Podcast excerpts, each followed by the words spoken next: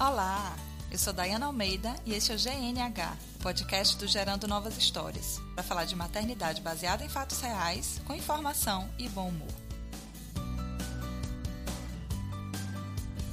Dois anos se passaram desde que começou essa minha vida louca de mãe. Minha pequena fez dois anos no último dia 21 e eu fiquei pensando, assim, muitas coisas, né?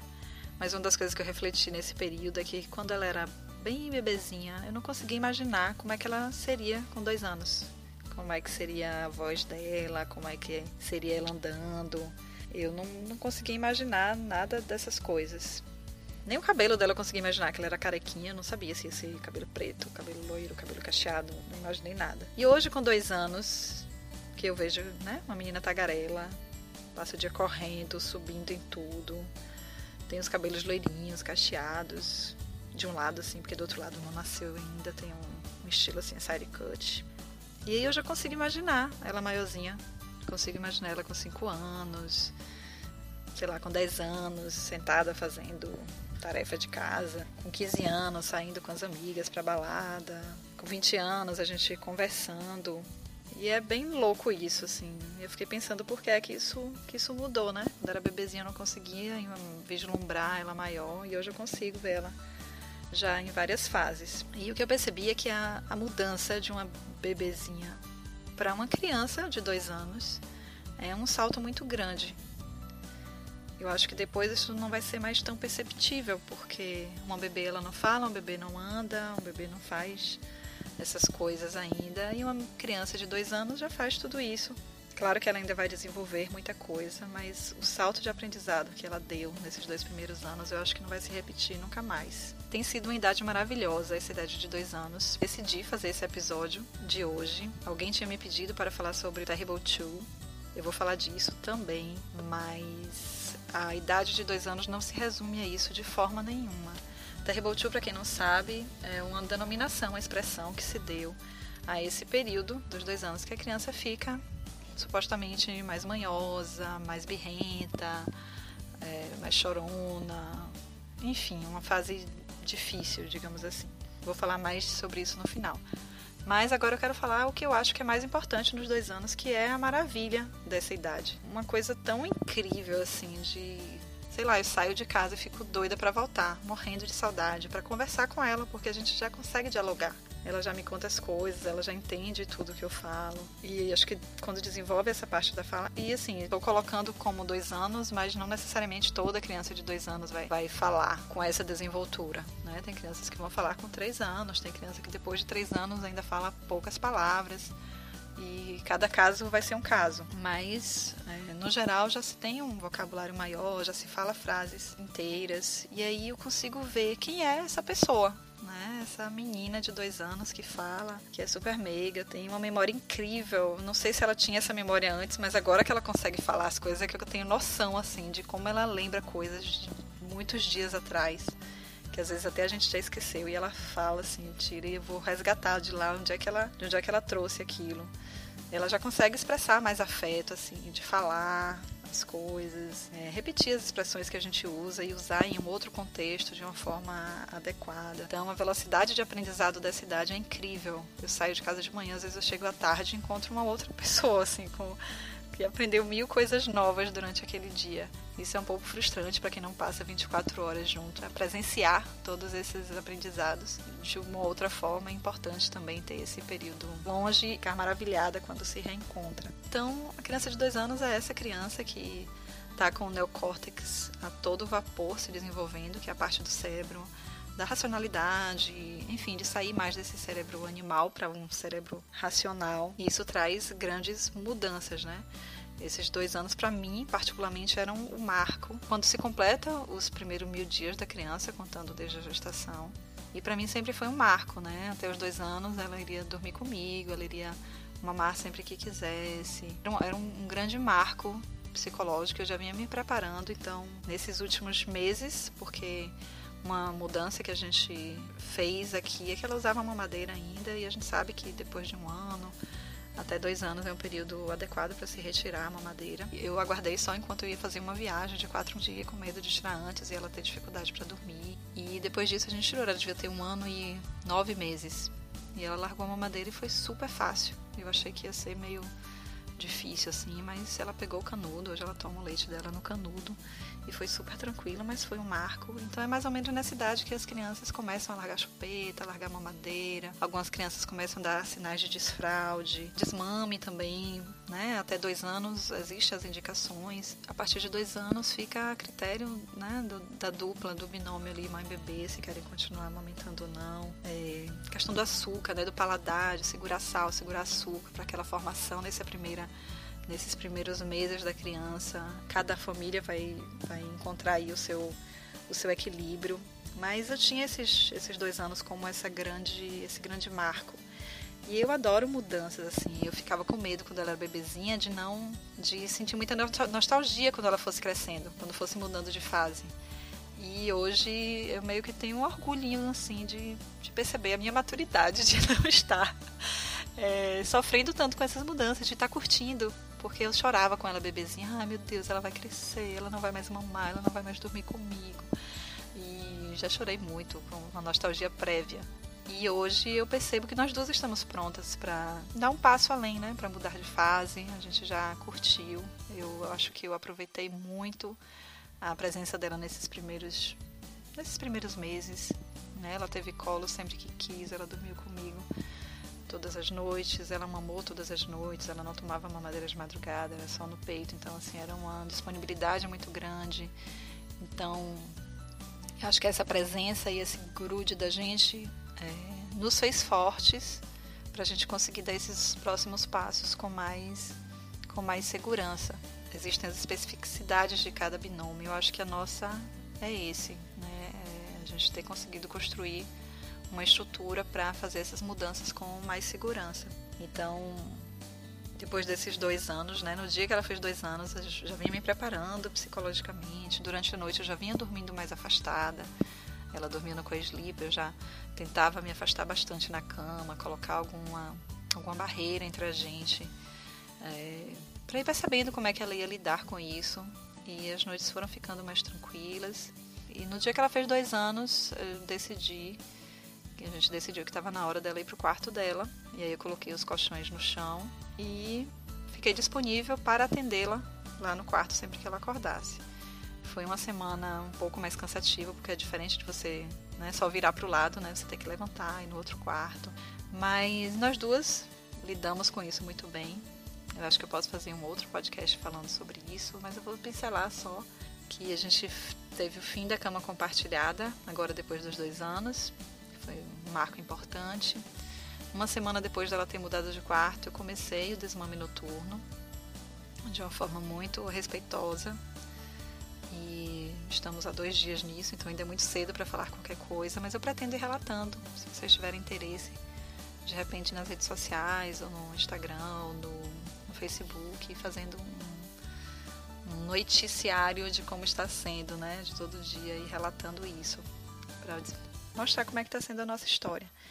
Então essas mudanças é comum de acontecer nesses dois anos. E para mim o mais difícil foi ter justamente essa maturidade, de perceber que ela está crescendo e de não querer forçar que ela cresça. Eu não quero forçar nada, não quero forçar um desmame, não quero forçar um desfraude, mas eu também não quero segurá-la só para ter o meu bebezinho para sempre. Então, estou buscando esse equilíbrio aí. Eu já vinha me trabalhando para essas mudanças e eu acho que a gente está indo num caminho num caminho legal para nós duas. Eu te amo. E é uma fase especial. O Terrible Two, digamos que é uma, um efeito colateral disso. Mas esses dois anos é uma fase especial justamente porque é quando a criança começa a desenvolver realmente a sua autonomia, a sua individualidade. Um processo que começa lá nos seus oito, nove meses, com ansiedade de separação, ela começa a perceber que ela e a mãe são pessoas diferentes e que a mãe vai se afastando e que pode não voltar. É, tem uma pauta sobre isso, sobre ansiedade de separação também, que foi um pedido de uma outra ouvinte. Então, a gente vai falar sobre isso. Mas esse processo se inicia lá e agora, aos dois anos, essa criança ela começa a ter consciência de que não só ela e a mãe são duas pessoas diferentes, como ela é uma pessoa. Ela tem desejos, ela tem vontades, ela pode ser atendida ou não ser atendida. Então, essa individualidade, essa autonomia, é difícil para ela lidar com frustrações, porque ela já sabe que ela pode querer, só que ela ainda não aprendeu que nem sempre ela pode ter. Então, é, é uma frustração que vai ser aprendida a forma de se lidar com isso. Né? E é um marco principal nesses Terrible Two. Então, é uma criança que ela vai, vai gritar, vai chorar, porque ela ainda não sabe argumentar, ela ainda não sabe falar com tanta propriedade o que é que ela quer. Então, ela vai chorar tanto para conseguir o que ela quer, porque é a forma que ela tem, quanto ela vai chorar também pelo sofrimento de estar sendo frustrada, de ter que lidar com sentimentos que ela ainda não conhecia, sentimentos de não não estar sendo atendida, sentimento de querer alguma coisa e não conseguir. Então são coisas diferentes, mas que o produto é o mesmo, é muito choro, é muito espernear, é muito se jogar no chão. E é muita paciência da gente para lidar com isso né? De entender, de se colocar no lugar da criança, de, de se colocar no lugar desse ser que está ali perdido, que está descobrindo o mundo, que está descobrindo que pode desejar as coisas, mas que não pode ter tudo. A gente se sente muito frustrado, a gente tem raiva às vezes quando não consegue alguma coisa. Mas a gente já aprendeu, a gente já tem aí todos vários anos nas costas para ter aprendido a lidar com isso e a criança ainda não tem. Então é preciso muita paciência e uma coisa que eu observei nesse período também, refletindo sobre essa questão dos dois anos, é que a criança ela está se descobrindo como uma pessoa individual, como separada da gente. E nós também temos que aceitar que essa criança é uma outra pessoa. Até então, esse bebê ele não tinha vontade, esse bebê ele não tinha tantos desejos assim diferentes dos nossos, estava ali existindo uma simbiose e de repente começam a aparecer as características daquele indivíduo as características pessoais daquela, daquela criança. E aí você se depara com aquela ilusão que você tinha do seu bebê que você vai criando desde a gestação, de como é que você quer seu filho, que você vai criar dessa forma para que ele seja assim, que você vai fazer tal coisa para que ele responda de tal outra forma. E de repente você se depara com uma pessoa que não é um sub um produto do que você vem fazendo. Claro que isso também contribui, mas o produto que sai dessa receita que vai acontecendo, a gente não tem controle, porque não depende só da nossa relação. É a relação que a criança tem com o mundo. Que vai formar a personalidade, o que vai formar o caráter, o que vai formar as características é a relação desse ser, desde o útero, desde as relações que ele vai estabelecendo com o ambiente externo, até hoje. Então, todas as relações vão contribuir para a formação dessa pessoa única. E isso destrói a sua ilusão de que das coisas que você vai fazer vai dar ali direitinho aquela outra pessoa que você imagina. Então eu, uma pessoa sem vaidades maiores, pessoa super desapegada de aparência, digamos assim, estou lidando com uma leonina, para quem acredita em signos, em determinismo astrológico, uma leonina super vaidosa, que adora um penduricalho, que não tem orelha furada, mas já pergunta cadê o brinco. Então é um é um espetáculo a gente assistir a essa transformação e ao mesmo tempo é assustador. Então é assustador para a criança se ver nessa posição, é assustador para os pais reconhecer essa essa pessoa, né? Quem é esse filho? Quem é essa pessoa? A gente tem que reconhecer, tem que aceitar e tem que amar. Isso é uma coisa que acontece de forma muito natural, mas não sem desafios. Mamãe linda! Então, como é que a gente vem tentando lidar com isso? Eu acho que é muito de observar as crises, né? O que é que quer dizer? Por que é que aquela crise está daquele jeito, né? Por que é que está acontecendo aquilo? E reconhecer a nossa meia-culpa, porque a gente é, se sente culpada por tudo, mas muitas vezes a gente tem mesmo culpa no cartório. Então, é tentar entender o que é que gerou aquela crise para se colocar da melhor forma, né? É, por exemplo, uma crise de birra. Essa criança ela está ali é, expondo o desejo, expondo uma necessidade de uma forma ainda muito desorganizada, né? Porque chorar, espernear, se jogar no chão não é a melhor forma, não é a forma mais assertiva de se conseguir as coisas. Mas se ela consegue, isso vai ser um aprendizado, né? Para o comportamento dela. Então, é, há que se ter os limites do que pode e do que não pode. O que pode, ok, por que negar alguma coisa que pode ser feita, o que pode ser possibilitada para a criança? Mas ao mesmo tempo, por que é que se vai ceder algo que não seria adequado para ela, ou que os pais não querem que aconteça naquele momento, ou que, enfim, que por algum motivo não é adequado que aconteça naquele instante por conta de uma crise de birra. Ou porque está com vergonha das pessoas de estarem vendo a criança chorar, ou porque não está suportando lidar com aquele choro, com aquela enfim, com aquela cena ali que pode ser muito desagradável para ququalquer um. Então é se observar também, ver o que é que essas cenas das birras refletem em você. Eu perco a paciência muitas vezes, muitas, e aí depois eu tento observar o que é que aconteceu ali, porque é que né, um choro me tirou tanto do eixo, e aí eu vou ver que às vezes eu já não estava bem por um outro motivo. E, enfim, da próxima vez eu já estou mais ciente disso, já estou mais consciente do que é que estava é, me controlando ali. Não era só o ataque de birra, eram outros fatores. Então, é muita autoobservação para entender e é muita empatia com a criança. Muita empatia de perceber que ela não está fazendo aquilo porque ela quer manipular ou porque ela é uma criança chantagista. Nada disso, ela ainda não tem nem capacidade. Eu vou deixar alguns links de uns textos muito legais sobre essa fase lá no post.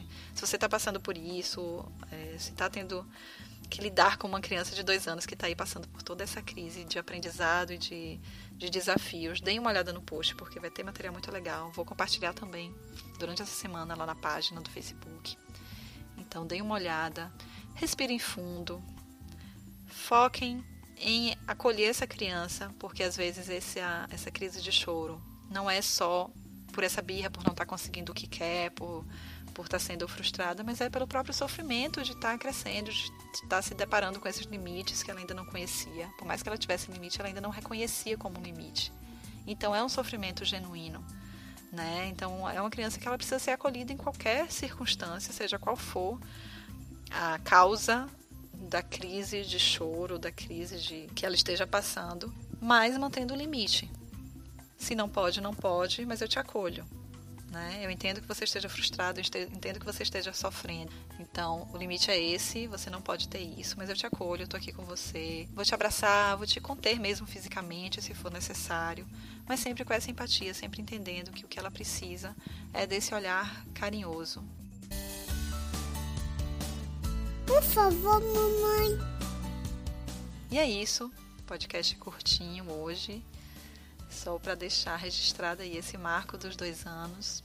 Eu acho que a gente pode interagir mais nas redes sociais. Estou optando por não trazer os, os e-mails, os comentários para o episódio. Eu acho que fica muito longo. Mas estou respondendo todas as, as questões nas redes sociais. A gente tem o Facebook, barra Gerando Novas Histórias. Tem o Instagram, Gerando Novas Histórias. Tem o e-mail, contato, arroba gerandonovashistórias.com. Tem o post no site, gerandonovashistórias.com no post você tem o espaço para comentários, então são muitas formas da gente interagir. Eu prometi que quando tivéssemos 500 curtidas na página do Facebook, a gente ia ter alguma coisa ao vivo. Então, me contem se vocês ainda têm interesse nesse, nesse ao vivo. Estou pensando em começar a usar o Instagram Stories para mostrar um pouco da, da rotina, para contar sobre algumas coisas. É, não sei também se vocês têm interesse, eu sou meio, meio arisca com essas coisas de de se expor em rede social, sou meio tímida para isso, acho que ninguém vai ter interesse em saber as coisas, por mais que eu tenha interesse na vida de todo mundo, vivo lá acompanhando um monte de gente legal. Mas me digam aí o que, é que vocês esperam de comemoração dessas 500 curtidas. E é isso. Um beijo para vocês, parabéns para mim pelos dois anos de maternagem e até a próxima.